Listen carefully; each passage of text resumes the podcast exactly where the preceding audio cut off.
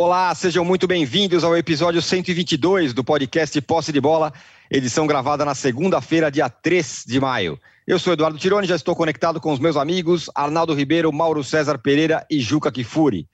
Corinthians e São Paulo empataram em 2 a 2 em Itaquera, num jogo que começou às 22h15, por incrível que pareça. Nós já estamos aqui. O Corinthians mantém o tabu de nunca ter perdido para o rival na Neoquímica Arena. Já são 14 jogos. Mas o São Paulo garantiu a melhor campanha nessa fase do Campeonato Paulista e terá vantagens importantes até o fim do campeonato. Já o Palmeiras venceu e respira por aparelhos. Os paulistas serão o tema do nosso primeiro bloco. Sem nenhuma dificuldade, o Flamengo praticamente selou sua ida à final do Carioca ao vencer o Volta Redonda por 3 a 0, três gols do Pedro, sempre ele. Mas perdeu o Gerson, que vai desfalcar o time da Libertadores no meio de semana. Já o Flu tentou levar um time alternativo para a semifinal contra a Portuguesa e só empatou. A fase final do Carioca será o tema do nosso segundo bloco. Bom, e o Ceará do Guto Ferreira saiu na frente na final da Copa do Nordeste vencendo o Bahia. No Sul, o time o Inter perdeu para o Juventude e fora de campo o Guerreiro pediu rescisão contratual. Já o Grêmio venceu o Caxias. Em Minas, o Hulk de novo marcou na vitória do Galo e Tietê de novo foi criticado. Esses serão os temas do nosso terceiro bloco. Lembrando também do, dos protestos que aconteceram na Inglaterra no jogo Manchester United e Liverpool. A torcida invadiu o campo e impediu a realização do jogo por conta, é, pedindo para que os, a família Glazer abandone o Manchester United. Um recado importante: você que assiste a gravação do podcast pelo YouTube, não deixe de se inscrever no canal do All Sport e você que escuta o podcast na sua plataforma predileta, não deixe de seguir o Posse de Bola. Juca, bom dia, boa tarde, boa noite a todos. Zuca, o São Paulino esfregou as mãos, né? No fim de semana inteiro, esfregou as mãos, esfregou as mãos, jogou às 10h15, hoje vai e tal, mas não conseguiu acabar com o tabu Itaquera. Mesmo sofrendo empate no último lance, o corintiano está feliz com a ressurreição do Luan, com a nova formação do Mancini, e, enfim, com a manutenção do tabu. Agora vai. Bom dia, boa tarde, boa noite, âncora, companheiros, todos que nos veem. Eu não sei interpretar exatamente qual é o sentimento da Fiel hoje, de manhã, depois de ter ido dormir, ainda hoje, com aquele 2 a 2 no finalzinho, pênalti juvenil cometido pelo menino João Vitor, que estava indo tão bem, e fez um pênalti absolutamente desnecessário. O Pablo jamais chegaria naquela bola. Eu vou dizer a você, a minha sensação é de frustração, porque entre o gol do Mosquito e o empate, eu preparei a minha abertura para essa nossa conversa no posse de bola, ah. me divertia assim comigo mesmo, ria por dentro e foi ceifada abruptamente a minha abertura. Então, eh, embora a escrita tenha sido mantida, você sabe que eu, como eh, formado em ciências sociais, tendo feito curso de antropologia, eu, eu me impeço chamar escritas do futebol de tabu, né?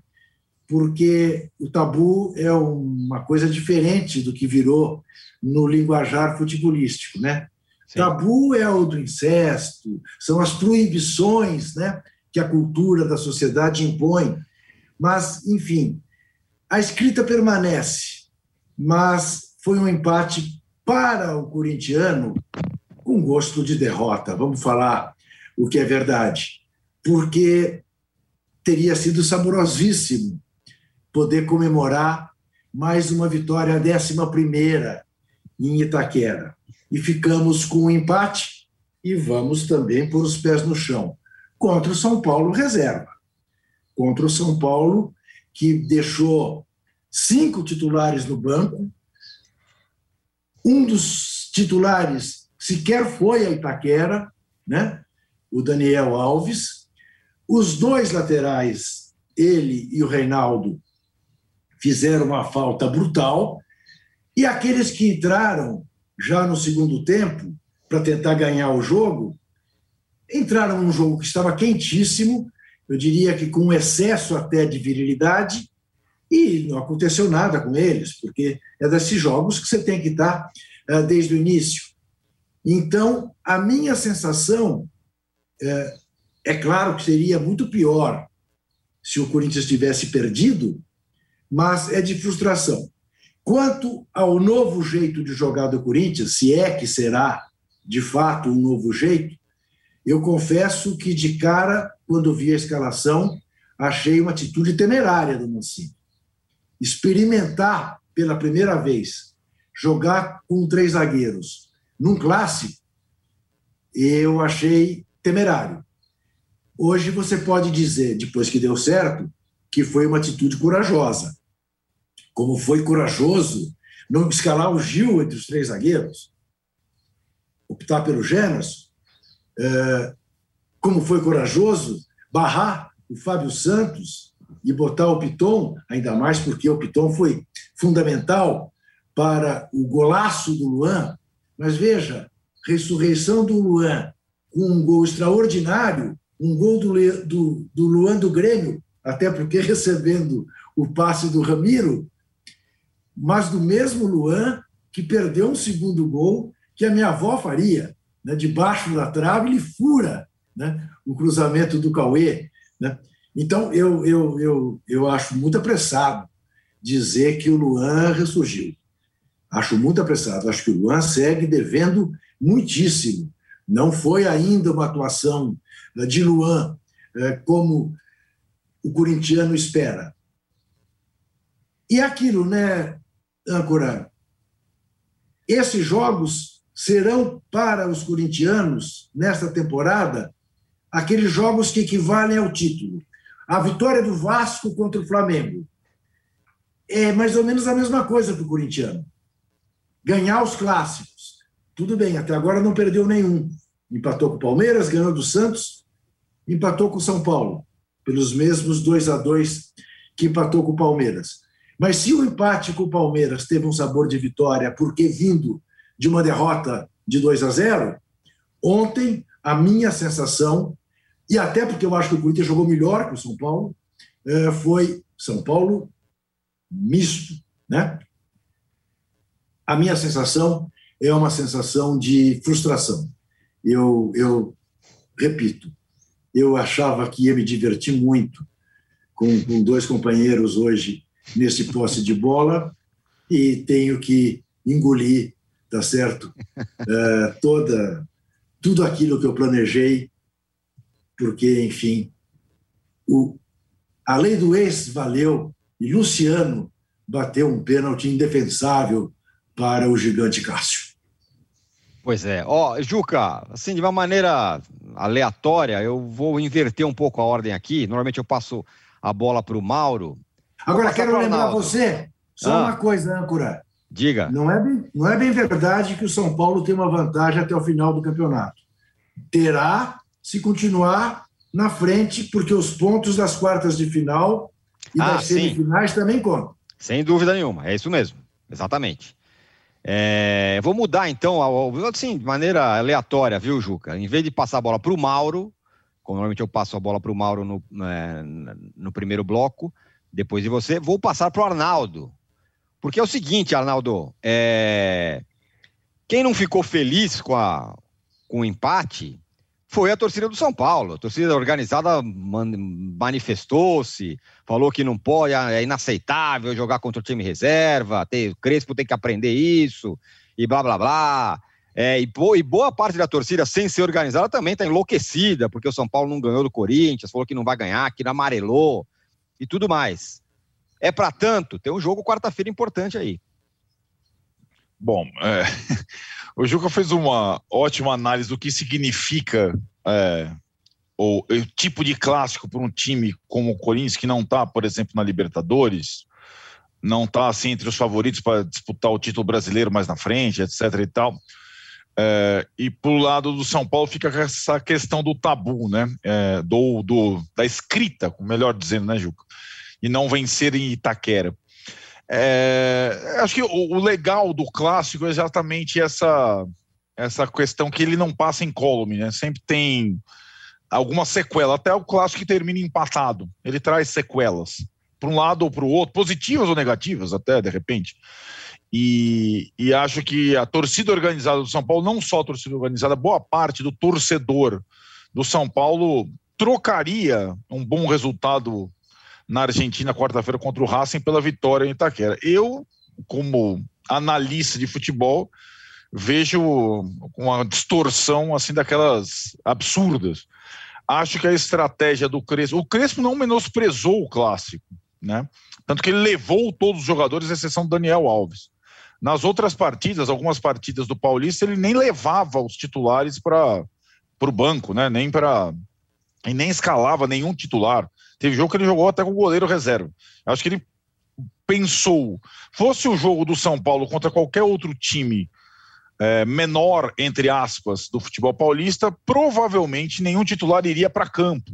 Então ele, ele, ele fez um time é, que ele imaginou forte para tentar vencer, tentar sim quebrar o tabu, sabendo sim da importância do jogo, mas sem é, tirar todas as forças do jogo da quarta-feira contra o Racing, que vale a liderança do grupo na Libertadores. Entre os grandes, é, não é o é, é refrão da, do hino do São Paulo, não. Entre os grandes, só o São Paulo tem é, um mês de maio entre os grandes de São Paulo com essa conotação, que é a questão do jejum de títulos batendo a porta num campeonato paulista em que ele faz até agora a melhor campanha e ao mesmo tempo o torneio principal que também o torcedor tanto preza tendo a sua definição na fase de grupos. Então vão ter é, escolhas nesse mês de maio. Inevitavelmente, entre Libertadores e Campeonato Paulista, em alguns momentos, porque os jogos continuarão sendo disputados de cada 48 horas. Talvez às 10 e 15 da noite de novo. E acho que o, o Crespo é, deu uma cartada, não funcionou porque o time não jogou bem. É, eu acho que o Corinthians também, no cômputo geral, foi melhor, sobretudo no segundo tempo. No primeiro tempo, não, até o gol, mas no segundo tempo foi melhor. E, na verdade, no final das contas, o São Paulo conseguiu, com um empate, com o gol do Luciano, é, resgatar um pouco esse jogador que vinha em baixa, né? Fez um gol importante. É, é, última bola contra o ex-time. O batedor oficial não tá. O Reinaldo. Quem bate? Parece sempre simples, né? É, pega a bola. Cássio no gol. Quantos gols o Cássio evitou pegando pênalti na última bola. Outro dia, no próprio Campeonato Paulista, ele fez isso na, na Copa do Brasil. E o, o Luciano foi lá marcou. E o São Paulo não perdeu, garantiu por enquanto a melhor campanha e tem alguns titulares importantes preservados para quarta-feira. Então, no final das contas, mesmo não jogando bem, o resultado foi bom para o São Paulo, mas não vou conseguir explicar isso para o torcedor organizado, nem para o torcedor mais fanático. É, o que eu acho é que é, esses dois times vão, para mim, provavelmente se encontrar em outro momento nesse estadual, e aí a coisa vai estar tá valendo. Não sei se na semifinal, não sei se na final. Mas aí, eu acho que aí a cobrança do torcedor do São Paulo, com é, eventual é, fracasso no Campeonato Paulista, que tem muito mais peso para o São Paulo que para os demais, talvez se justifique. Agora é uma piada, né? Agora é uma, é uma coisa é, ridícula de um time que teve um mês passado, abriu só de vitórias. Acho que nenhum time do Brasil teve só vitórias num mês. Oito vitórias num mês, né? não cabe. E agora, maio vai ser mais difícil que abril. O torcedor de São Paulo pode ficar tranquilo. Maio vai ser mais difícil que abril, tanto no Paulista como na Libertadores. O Arnaldo, fala, fala lembrando, é, eu, eu, eu não, não, toquei nesse aspecto, eu, eu acho que o, que o Crespo fez absolutamente certo estou 100% com ele, uh, vendo do ponto de vista, evidentemente, né, do, do, do analista, uh, mas quero lembrar um dado curioso desta última rodada. A classificação do Palmeiras pode depender do Corinthians. Isso, isso. O que fará o Corinthians contra o Novo Horizontino? É, dará essa... vida, dará vida ao, ao que passaria a ser o favorito ao título, né? se jogar com toda a sua força, ou não. Né? Isso. Lembrando que no ano passado a classificação do Corinthians dependia do São Paulo, né? É, agora é uma outra conotação, exatamente. É o Novo Horizontino contra o Corinthians na última rodada. É, o Tirone que vai tocar no assunto Palmeiras, vamos, vamos ver como é que vai. Porque é isso, você mexe com o fanatismo do torcedor. É, naquele, naquela ocasião do ano passado, o São Paulo, ainda dirigido pelo Fernando Diniz, colocou o time inteiro reserva contra o Guarani e mesmo assim ganhou. E o Corinthians se classificou. Vai ter provavelmente o mesmo cenário, o Juca tem razão, envolvendo o Corinthians e Novo Horizonte na última rodada, aí o Palmeiras... Sendo que o Corinthians sendo que o Corinthians terá uma desculpa excelente, né? O Corinthians joga no Peru a 3 mil Isso. porrada. Não, conseguiu, conseguiu, conseguiu, conseguiu, conseguiu levar para Lima. O bastidor do futebol conseguiu levar para Lima, conseguiu levar para baixo. Levou o jogo ah, lá é? para baixo, levou é, para baixo. Bastidor né, no futebol conta muito. Só, só para passar para o Mauro rapidamente. O, o Mancini fez muito bem em escalar três zagueiros contra o São Paulo, assim como o Abel Ferreira escalou três zagueiros contra o São Paulo, assim como o técnico do Rentista escalou três zagueiros contra o São Paulo. O São Paulo, ao jogar com três zagueiros, jogar sobretudo pelos lados, a forma mais é, fácil de travar o São Paulo é espelhando o sistema. O Palmeiras fez assim, continua jogando assim desde então perdeu por 1 a 0 é verdade, mas dificultou o São Paulo.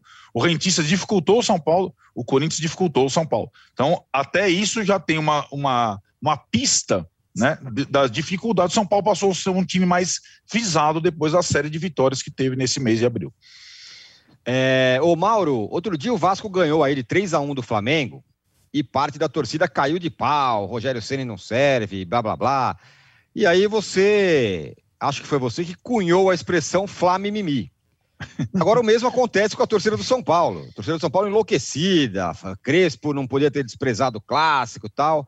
Tá criada a São Paulo mimimi. Ou, ou pelo contrário, o São Paulo não poderia deixar de perder esse, esse jogo. Assim, não poderia deixar de lado, ou não poderia deixar de ter ganho um jogo que estava muito favorável para o São Paulo pelas condições. É, ou fez certo em olhar o jogo de quarta-feira contra o seu Racing, por um acaso? Se o São Paulo vencesse esse jogo, alguém diria: ah, venceu também porque o Corinthians está numa fase muito ruim, vem se arrastando, perdeu o Penharol. Quero ver ganhar do, do Corinthians em Itaquera com torcida, ou ganhar do Corinthians em Itaquera com o time minimamente competitivo do Corinthians. Alguém diria isso. Não ia mudar nada, né? Ia mudar só para esse efeito da estatística, né? é, é, não acho que seja tão relevante nesse contexto. O São Paulo lidera o campeonato, tem a Libertadores e pode conseguir uma classificação antecipada.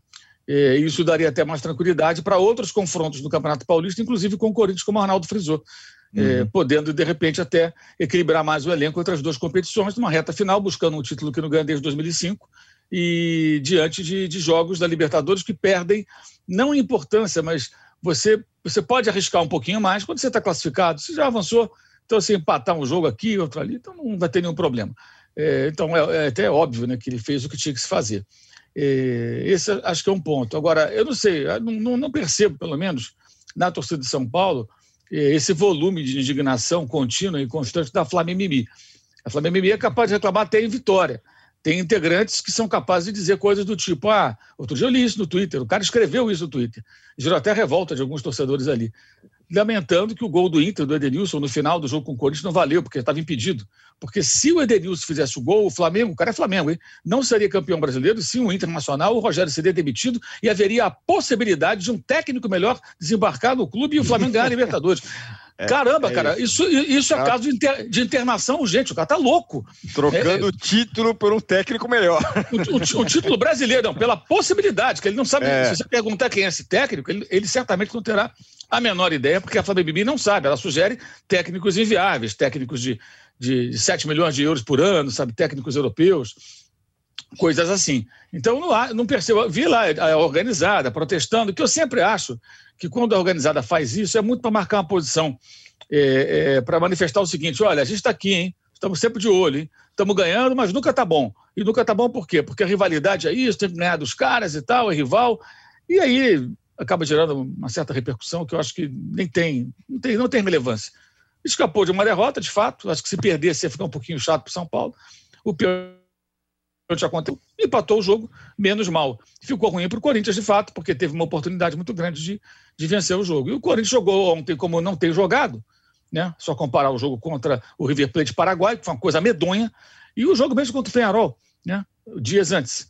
Porque o clássico realmente motiva jogadores a, olha, é a nossa chance de eh, limpar a nossa barra aqui, o negócio não está muito bom, isso é uma coisa muito normal.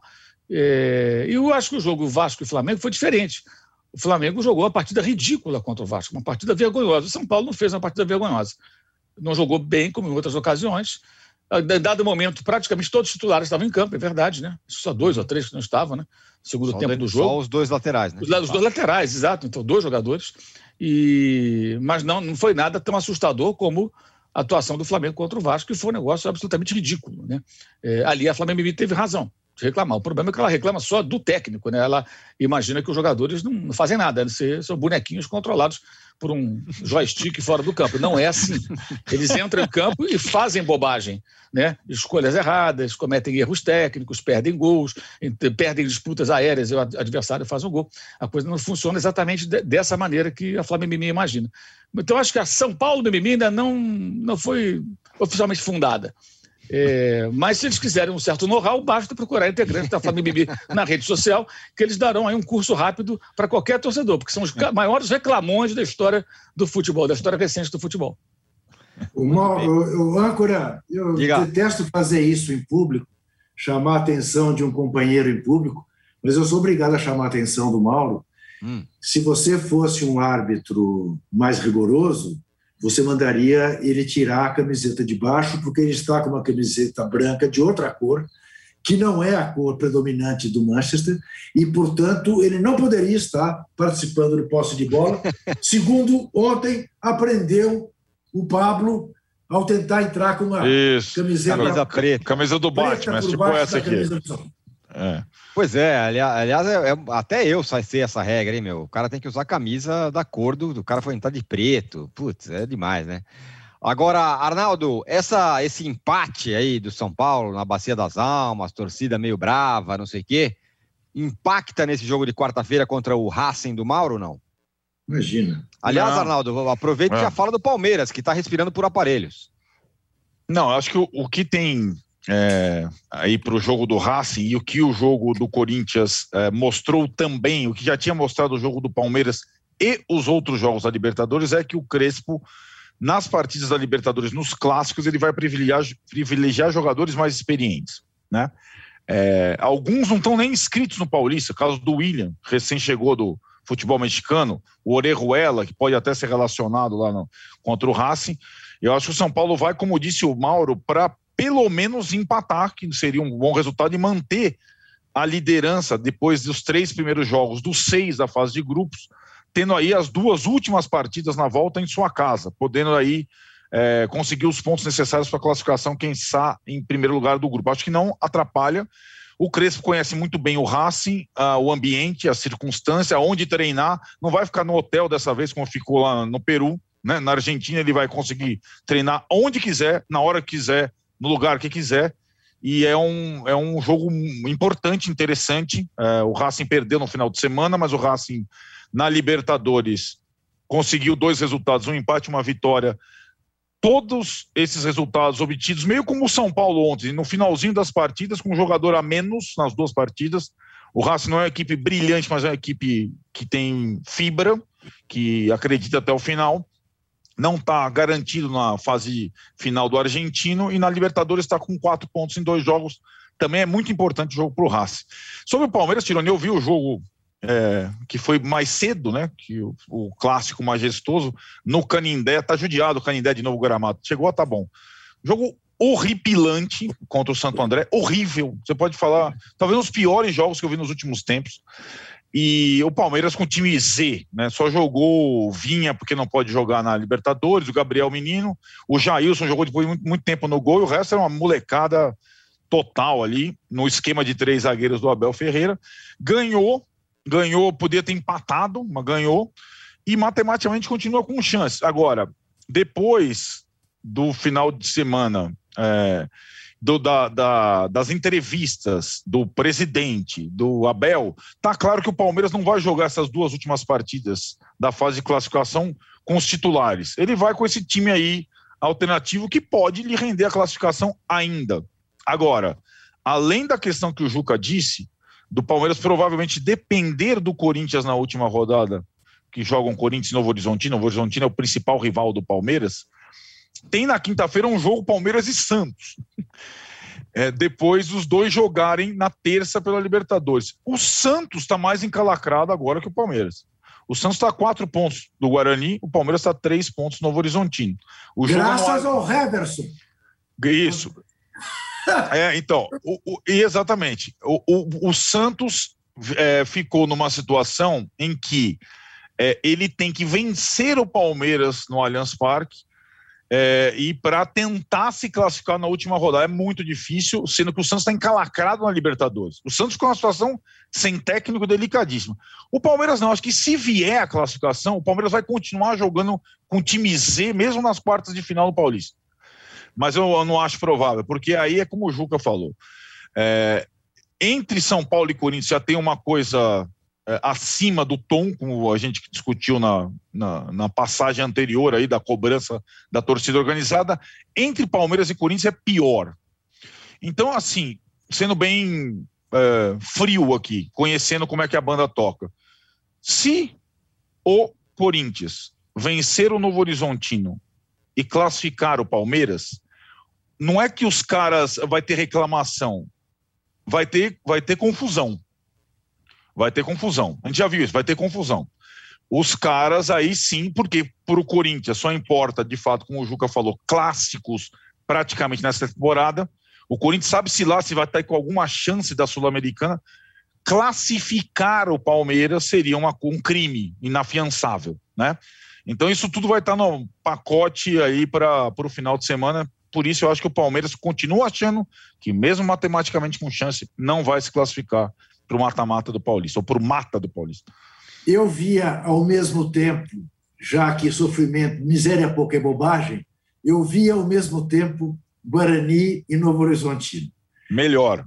2 a 0 para o Guarani. É, isso Aos 44, Sensacional, né? 44, Novo Horizontino faz 2 a 1 Aos 46, pênalti para o Novo Horizontino. Pênalti de vale e tudo mais, confusão. Então. Aí o Heverson, artilheiro, Genison. Genison. Genison. É Genison. É isso. Genison. Por que, que eu Genison, isso. Por que, que eu falei Henderson? É. Só eu. Só eu e meus nomes. Eu, eu, sofro de montorite, aquela doença que tinha o governador Franco Montoro. Eu troco todos os nomes. O Genison. Aí o Genison bate o pênalti em Campinas, manda a bola em Limeira. Um negócio de maluco. Maluco, maluco. E aí, e aí, e, e tem briga. Dois jogadores do Guarani trocam porrada. Eu não e, são, e são expulsos, estão fora do próximo Isso. jogo. Próximo jogo contra a Ponte Preta. Jogo contra, Ponte, jogo contra Ponte Preta. É demais. Quatro pontos na frente do Santos. Olha é inacreditável, inacreditável. Fantástico. Bom, fechamos aqui o primeiro bloco do episódio 122 do podcast Posse de Bola. A gente volta em 30 segundos, já pedindo o seu like. Estamos aqui com 1,7 mil. Dá para dá a gente chegar em 2 Randômico! Mil. O Jucas vai no like randômico ali. Para falar das 2 mil finais. É pouco, André. 2 mil é pouco, é verdade, é Mauro. É isso aí. Vamos, vamos para 3 mil. mil 2 mil, 2 mil no, no, intervalo já deu 2 mil já. É isso aí, é isso aí, Mauro. Boa, gostei. Vamos para 3 mil. E a gente no próximo bloco fala do Flamengo e do Fluminense das semifinais do Campeonato Carioca. E o Pedro, hein? Impressionante, três gols. Já voltamos. Baixo Clero é o podcast de política do UOL. Toda semana eu, Carla Bigato, converso com os comentaristas Maria Carolina Trevisan e Diogo Schelp sobre temas que dominam a pauta política brasileira. Você pode ouvir o Baixo Clero e outros programas do UOL em uol.com.br podcasts, no YouTube e também nas principais plataformas de distribuição de podcasts.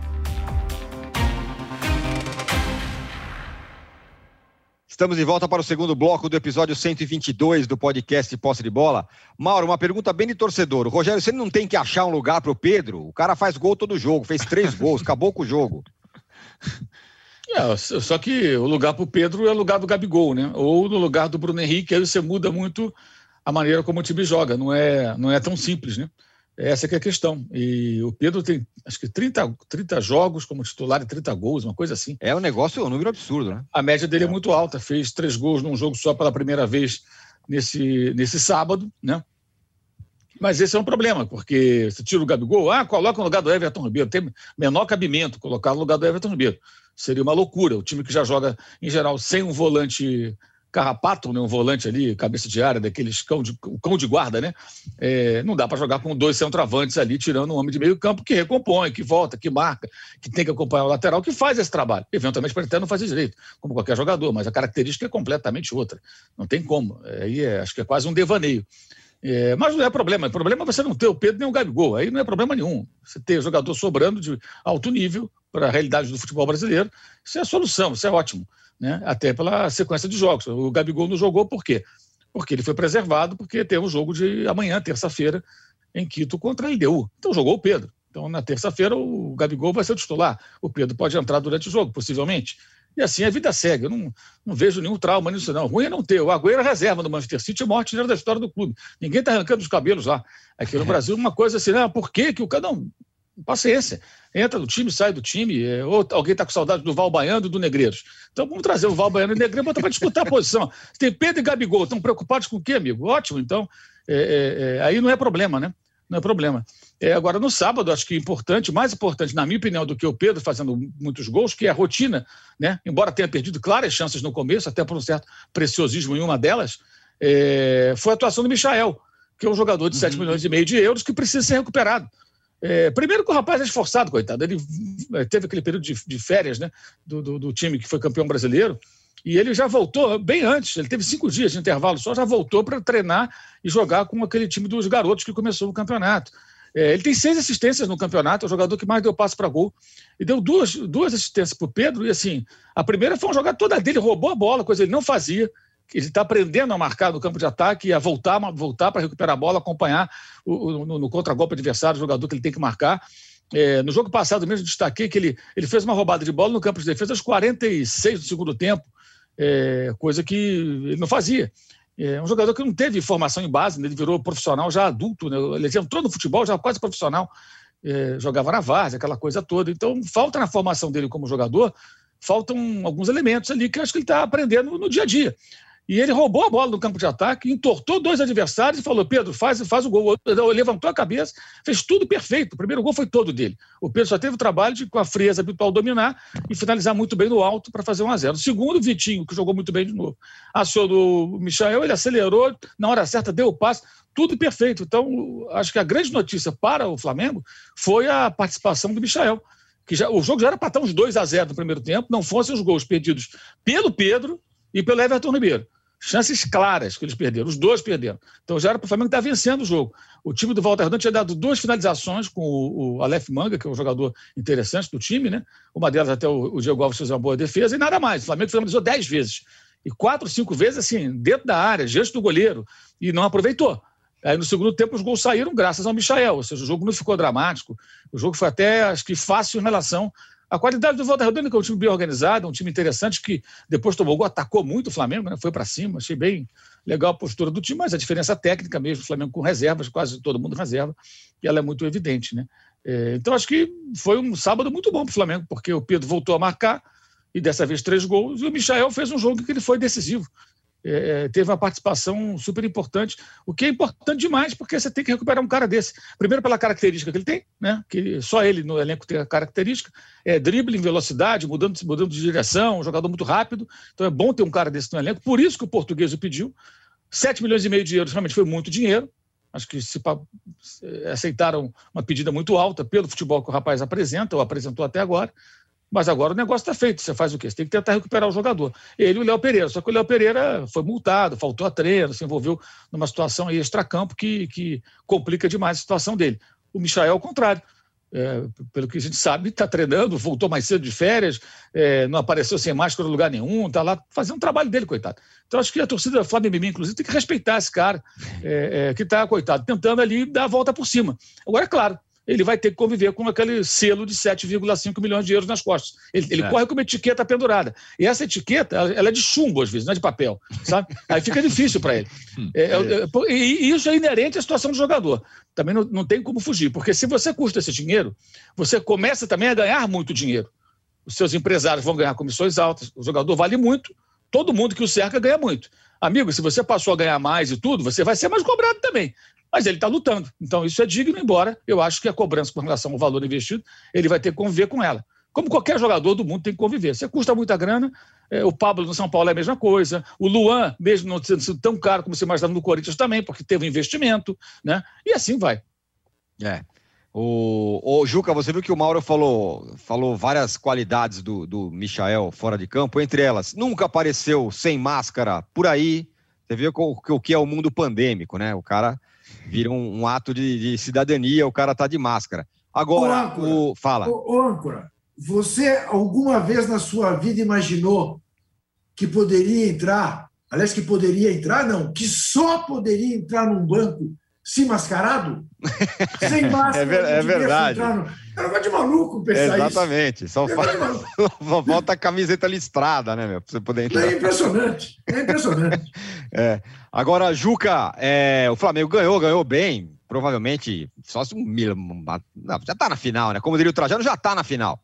É, agora, perdeu o Gerson, né? E o Gerson faz falta demais para o jogo de, dessa terça-feira. É, é uma pena, porque o Gerson faz falta até para a seleção brasileira, eu acho. Então, realmente vai ser uma ausência a se lamentar. Agora, eu queria chamar a atenção, Mauro fez referência a isso, ao preciosismo do Pedro ao perder o que seria 1 a 0 para o Flamengo, me preocupou o seguinte: já há comparações entre o Pedro e o Dodô, né? o artilheiro dos gols bonitos. É muito legal, e fizemos aqui todas as homenagens que ele mereceu na sexta-feira por aquele golaço que havia feito uh, 24 horas antes. Mas, antes de mais nada, ele precisa botar a bola para dentro do gol. Aquele, aquele gol que ele perdeu contra o Volta Redonda é imperdoável e o senhor Rogério Ceni tem que chamá-lo e dizer: meu filho, primeiro faz o gol. Se der para ser bonito, muito bem, mas não se preocupe com isso, não porque quase complicou. De fato, o Everton Ribeiro também perdeu um gol feito, mas tentou fazer sem firula. Ao passo que o Pedro precisa ter um puxãozinho de orelha. Você vai dizer, mas o cara fez, levou a bola para casa, fez três gols, e você quer que ele lhe chame a atenção? Exatamente por ter feito três gols, por estar na fase em que está, por ser o jogadoraço que é, precisa baixar a bola e fazer não existe gol feio, já dizia Dadá. Feio é perder gol. É isso. O, o Arnaldo, já o Flu, né, em paz, jogou, foi lá com um time meio alternativo para encarar o, a portuguesa, porque também tem um jogo muito cascudo mesmo na Libertadores contra o Júnior Barranquilla no meio da semana. E só que empatou. E essa semifinal está aberta. A minha pergunta é: a gente está falando aqui se que o Palmeiras não chegar na, na fase final é um vexame. Se o Flu não chegar nessa final é vexame também? Totalmente. Na final, né? Na final. Sim. Já está na semifinal. É, vale lembrar que o investimento do Fluminense para a temporada é bem considerável, né? E o Fluminense hoje tem um time, entre aspas, B, né? Capaz de jogar, é, tem uma escalação de famosos mais alguns meninos contra a portuguesa. Jogou Hudson, Wellington, Ganso, Abel Hernandes, tinha Casares. Pô, tinha jogador, todos, todos caros. É, e o Fluminense não fez um bom jogo. Eu tava vendo enquanto vocês falavam o negócio do Pedro, eu falei, cara, o que, que o Roger falou do Pedro? O Roger, técnico do Fluminense, falou do Pedro. Aí, eu, aí você vê como é, que é, como é que são as coisas. O Roger, a gente vem falando que vai ter como principal desafio administrar tantos jogadores do mesmo nível experientes fora do time, porque ele não vai conseguir juntar todos, ele usou no vestiário e na declaração pós-jogo contra a Portuguesa o exemplo do Pedro no Flamengo com o Ceni para dizer que, ó, galera, vocês têm. Se até o Pedro fica na reserva e não enche o saco, é, não falou assim, né? Mas se até o Pedro fica na reserva e o Ceni só pode escalar 11, é, vocês aqui têm que entender que não vão ser todas as partidas que vocês vão jogar e tudo mais. Mas eu acho o seguinte, Tironi, você falou do Júnior Barranquilha, eu acho que a grande partida do Fluminense na fase de grupos da Libertadores é essa, é o grande desafio. Para mim, Fluminense e Júnior disputam a segunda vaga, o jogo é na Colômbia, jogo difícil. E eu não tenho a garantia que o time reserva do Fluminense, que vai ser provavelmente que vai entrar em campo contra a Portuguesa na volta, sobre, como o Flamengo sobra contra o Volta Redonda. Vai ser difícil o Fluminense se classificar. Mas acho que tem obrigação. É obrigação.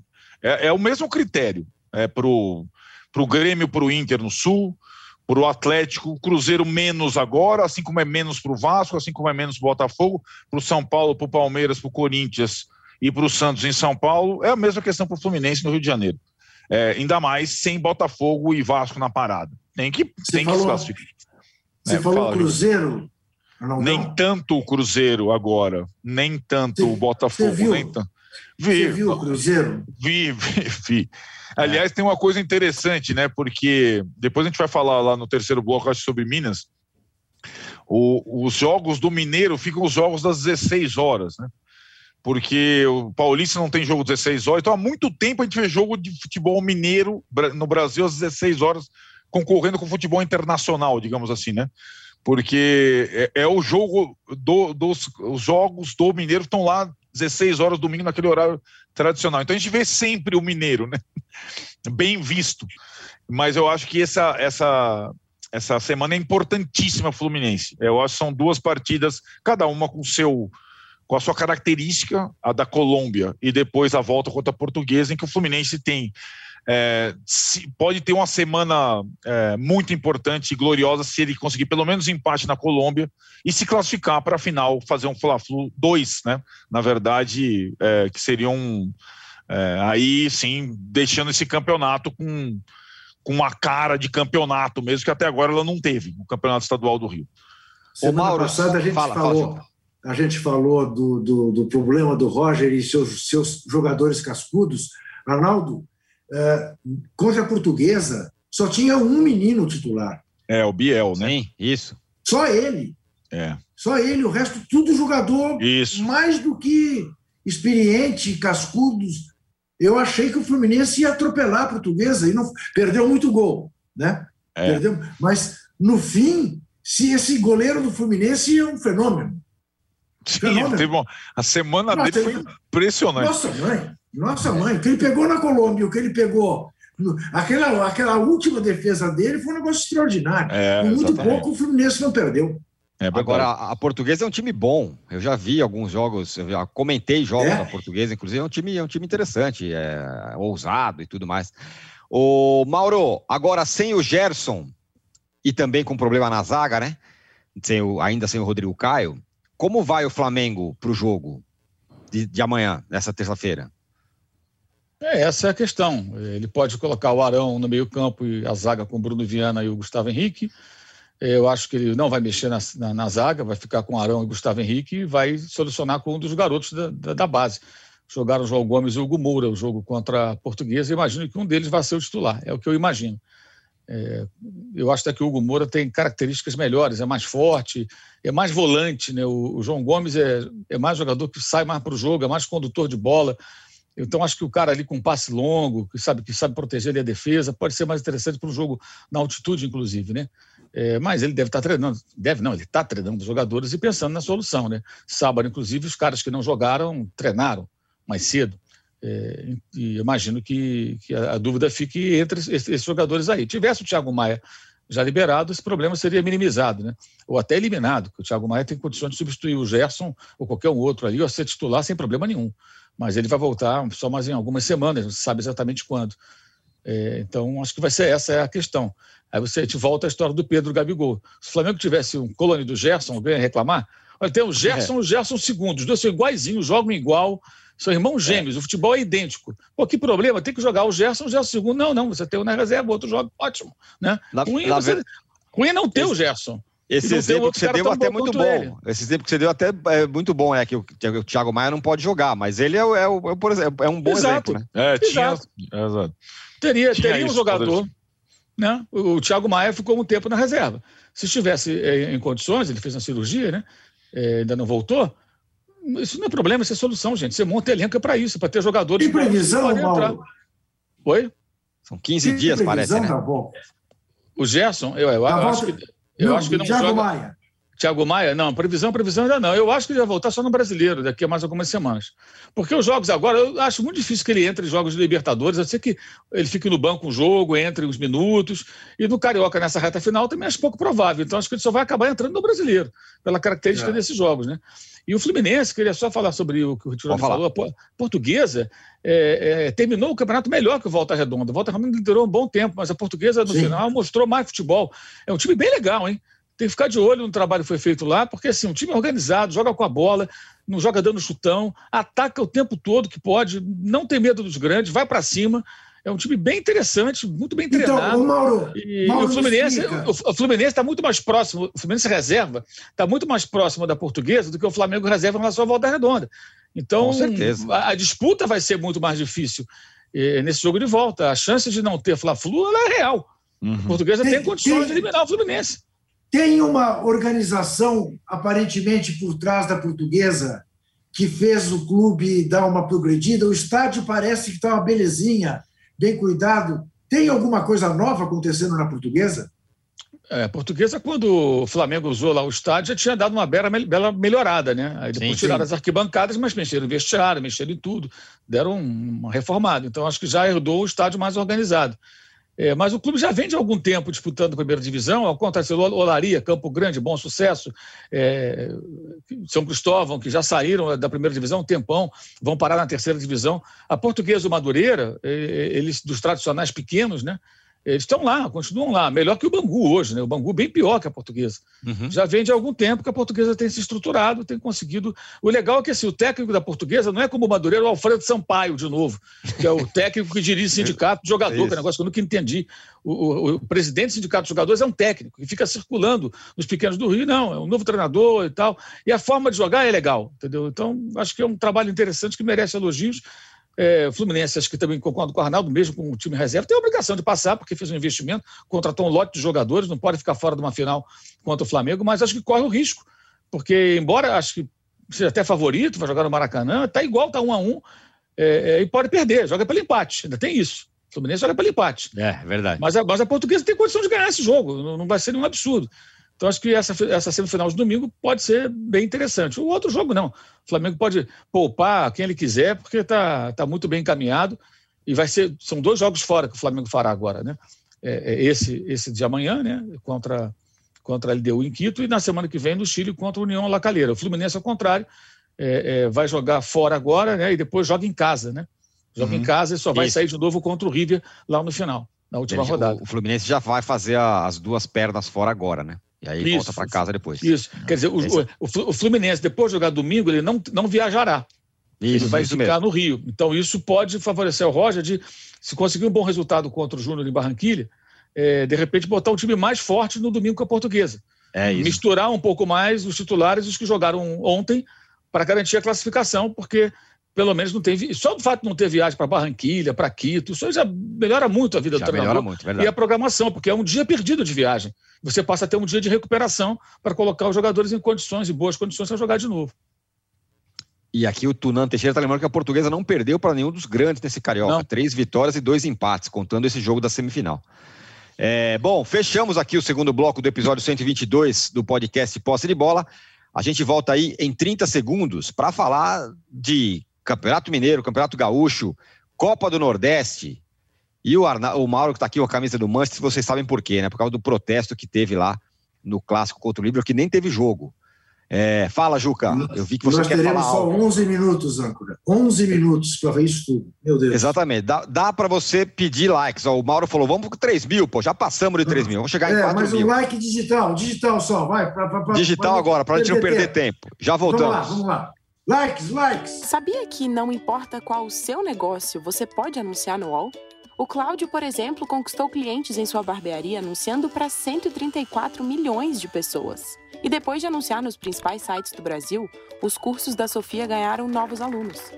Já a Ana investiu a partir de 10 reais e a sua loja online passou a vender muito mais. Quer divulgar o seu negócio de um jeito fácil? Então já sabe, faça como eles. Anuncie no All Ads. Sua marca no All. Estamos de volta para o terceiro bloco do episódio 122 é, do podcast Posse de Bola.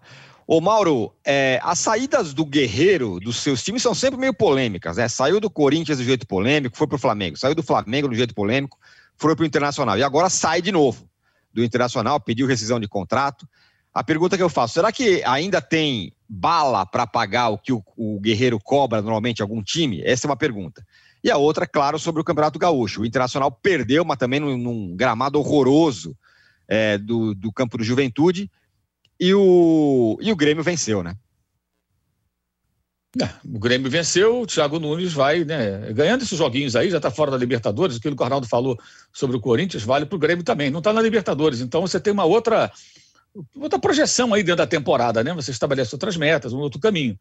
É... Agora, o Internacional perdendo no gramado que for, o Miguel Ramírez vai sempre tomar umas pancadas lá é, de quem acha que uma transformação de um time vai acontecer de uma hora para outra, embora tenha vencido bem seu último jogo da Libertadores. Sobre o Guerreiro, assim, ele quando saiu do Corinthians, de fato ele tinha razão, o Corinthians devia a ele muito dinheiro, né? Tanto Sim. que ele o Flamengo, de certa forma, comprou a dívida, né? Foi mais ou menos o que aconteceu. E jogou no salário dele, e ele por isso recebia um alto salário, que na verdade ele recebia mais de de é, é, cessão dos direitos federativos, aluguel do passe, chamemos aí como for, do que salário. Então, aquilo, uhum. a composição final era bem elevada. É, essa é uma situação. Quando ele sai do Flamengo, acho que ele já sai assim, tipo, terminou o romance e os dois queriam, sabe, ficar bem longe um do outro. O Flamengo não queria mais saber do Guerreiro, o Guerreiro também já estava pensando em outra coisa. É, não fez nenhum gol no Vasco, em clássicos, deixou a desejar de fato, é, não, não, não, não, correspondeu. E no Internacional agora ficou um tempão machucado, o Inter, pelo que eu entendo, acompanhou bem ali, tratou o jogador e tal. Me parece que ele não faz muito o estilo do técnico, né? E ao mesmo tempo ele entregou muito pouco para o Inter, até pela contusão que teve. Então, se ele de fato, não sei porque não tem essa informação, mas o que a gente leu aí e tal, se ele estiver pedindo muito dinheiro para ficar, é um absurdo. Aí o Inter não vai fazer isso, porque o Internacional está cortando custos, está tentando se adequar a uma nova realidade. Internacional montou ali sua, sua estrutura, trouxe o cara que fazia o trabalho, inclusive de base, de peneirar jogadores, toda a América do Sul, etc., é, que é o Gustavo Grossi, que era do River Plate, que pescou muita gente que foi utilizada por Marcelo Galhardo nessa era vitoriosa do time argentino, que é justamente para quê? Para identificar bons jogadores que possam chegar ao Inter num trabalho de médio e longo prazo, formar uma equipe é, dentro de casa, com qualidade, com jogadores que tenham a cultura do clube, jogadores que possam é, é, é, servir ao internacional, para ter valor de mercado e negociação e dar retorno técnico durante um período. Então, essa é a política do Inter. Eu duvido, Eudó, que o Inter vá é, pagar uma fortuna para continuar com o Paulo Guerreiro. Até porque o Thiago Galhardo, que se adapta bem ao sistema de jogo, que aliás foi uma sacada do, do, do, do Eduardo Cudê no passado, transformá-lo num homem mais avançado, né? É, eu lembro muito até do Bebeto, quando vejo o Thiago Galhardo, que o Bebeto também era um atacante que vinha de trás, ou um jogador mais do lado do campo, e virou um centroavante em 87 no Flamengo. Um homem de finalização, vestia até camisa 9. É, o Galhardo a mesma coisa, ele virou esse jogador bem com o Cudê e está jogando bem no, no, no comando do, do, do, espanhol agora. E ainda tem ali o Yuri Alberto, que é outra característica, mas é um garoto muito bom, que foi um, um achado do Inter, né? Que o Santos vacilou aí, o Inter pegou esse jogador. Não tem sentido investir uma fortuna no Guerreiro. É, mas acho que o jogador também é, talvez, sei lá, não sei se às vezes ele. Às vezes acho que ele não tem muita noção do, do seu próprio tamanho. O mercado parece também não ter noção do próprio tamanho do Paulo Guerreiro. É. Bom, só corrigindo aqui, o jogo não foi no estádio do Juventude, mas no estádio do Esportivo de Bento Gonçalves, que eu falei que o gramado estava horroroso. Agora, uhum. Arnaldo, é, a história se repete. O Hulk joga bem, o Tietê joga mal, o Cruzeiro perde. E aí? Calma, são várias coisas. Sim. Primeiro eu nunca critiquei. Primeiro para o Atlético, é, eu acho que tem a questão. É, o Hulk foi de fato personagem decisivo nas últimas partidas todas do Atlético. Exatamente. Jogando como centroavante, vou falar, botar aspas aqui para quem Cortou não tá o cabelo e tal, né? Cortou o cabelo e tal. Não tava com aquele cabelão. É, jogando como centroavante, é, posição que ele, em tese, não gostaria muito de atuar, nunca gostou muito de atuar, mas posição que ele se encaixou melhor no Atlético. E o Atlético, assim como fez o Flamengo, é, como fez o Grêmio em Caxias, menos o Grêmio, mas como fez o Flamengo, abriu uma diferença confortável na semifinal para poder jogar uma partida que vale a liderança do grupo da Libertadores contra o Cerro, com tudo, e aí preservar talvez alguns jogadores no final de semana antes da final contra América ou Cruzeiro. Eu já chego lá no América ou Cruzeiro. Só em relação ao Tietchan criticado, é, é, é uma questão interessante o que ocorre, porque além de ser o jogador preferido do Cuca, o cara chegou na quinta, já virou titular absoluto no domingo. É, ele, Cuca, defendeu mais uma vez a necessidade de um volante que saiba sair jogando. Ele quer jogar com um volante que saiba sair jogando. E não com um volante destruidor, o primeiro marcador. Aí vem o Tietchan depois falar: eu não gosto, coisa que o Tietchan falava no Palmeiras, no São Paulo. Eu não gosto de jogar como primeiro volante, eu não me sinto um camisa 5.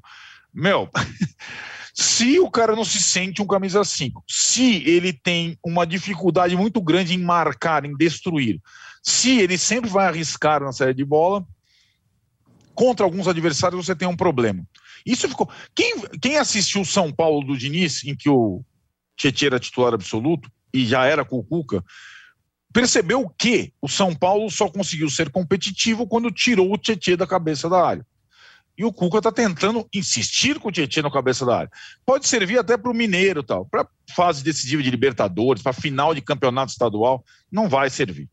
Tem que ter alguma outra solução. Olha, e eu vou te falar, e você vai peneirar lá no elenco do Galo, falta jogador com essa característica. Aquilo que o Galo, assim como, entre aspas, falam que falta centroavante porque o Hulk não é exatamente, o Tardelli voltou não é exatamente, então. mas o Atlético tem muito jogador, né, Tironi?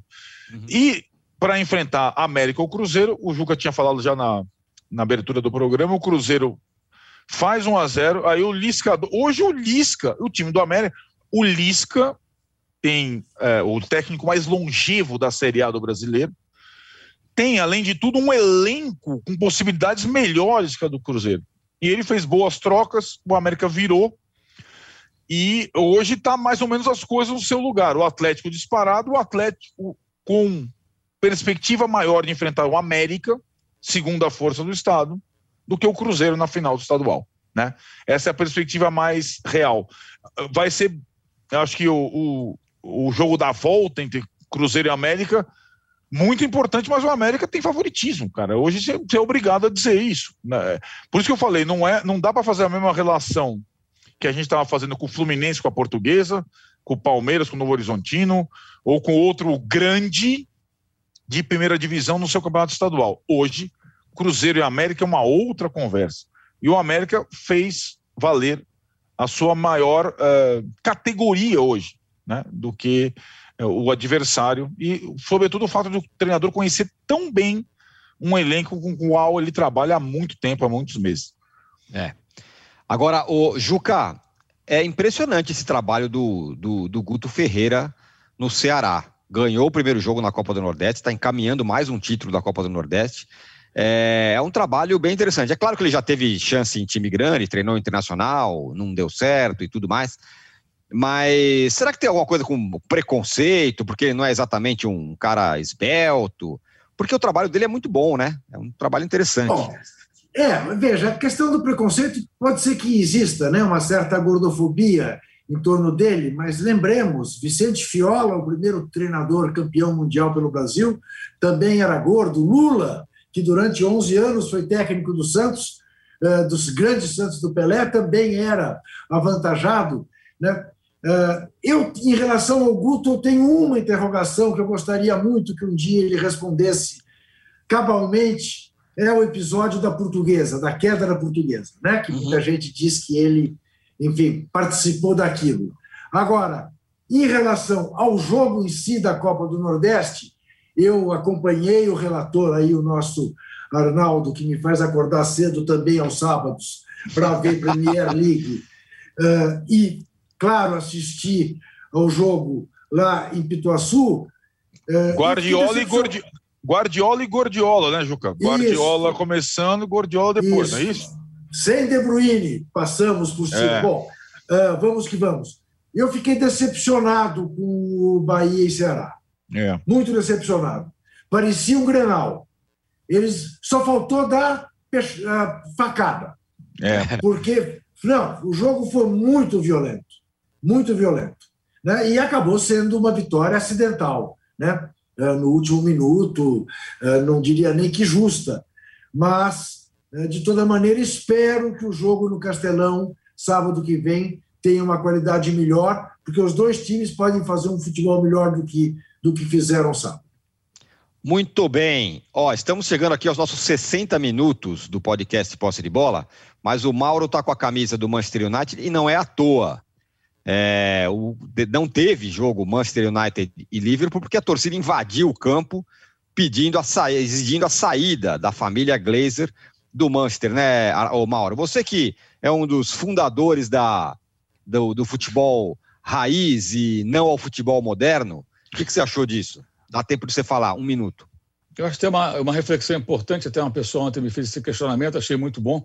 As pessoas falam muito sobre o dinheiro do Abramovich, sobre o dinheiro do, dos Emirados Árabes, lá do Manchester City ou do PSG, mas quem faz o mal realmente ao futebol, na comparação com esses aí, não estou defendendo os caras, não, são empresários como a família Glazer. Malcolm Glazer morreu, ficaram lá os dois filhos dele tomando conta do United, aumentaram a dívida, tiram o dinheiro do clube para levar para não sei para onde, são donos de time de futebol americano, olham para o maior campeão da Inglaterra, um clube gigantesco, como se fosse um mero negócio, como se fosse um armazém, uma quitanda, uma empresa que fabrica, sei lá, canudo de plástico, qualquer coisa. É, não é isso, né? É, não se brinca com a paixão das pessoas. Claro que muita gente com, vai ficar, ah, mas é um vandalismo. Gente, olhe de uma forma um pouco mais profunda. O que aconteceu ontem foi muito importante para o futebol. Foi uma reação da, da torcida, da razão da existência do futebol, contra um domínio é, é, de pessoas que puseram lá dinheiro, retiram dinheiro e conseguem avacalhar um clube que é um dos maiores do mundo. E isso acho que é muito simbólico. Tudo que aconteceu ontem foi muito simbólico, porque é, houve uma resposta, não é a primeira. Teve da Superliga e agora essa. Esses caras não são donos do futebol. O futebol é dos torcedores, não dessa gente. Perfeito. Fechamos então o, o episódio 122 do podcast Posse de Bola. Quando que a gente volta, Arnaldo? Sexta-feira, precisamente às 9 horas da manhã. Perfeito, com Libertadores e tudo mais. Obrigado, Mauro. Obrigado, Juca. Obrigado, Arnaldo. Obrigado, Paulo. Obrigado, Rubens, voltamos sexta-feira. Abraço. E não esqueça, a ah. escrita continua. Continua. Tchau. Você pode ouvir este e outros podcasts do UOL em uol.com.br barra podcasts. Posse de Bola tem pauta e edição de Arnaldo Ribeiro e Eduardo Tironi, produção de Rubens Lisboa, edição de áudio de João Pedro Pinheiro e coordenação de Juliana Carpanês.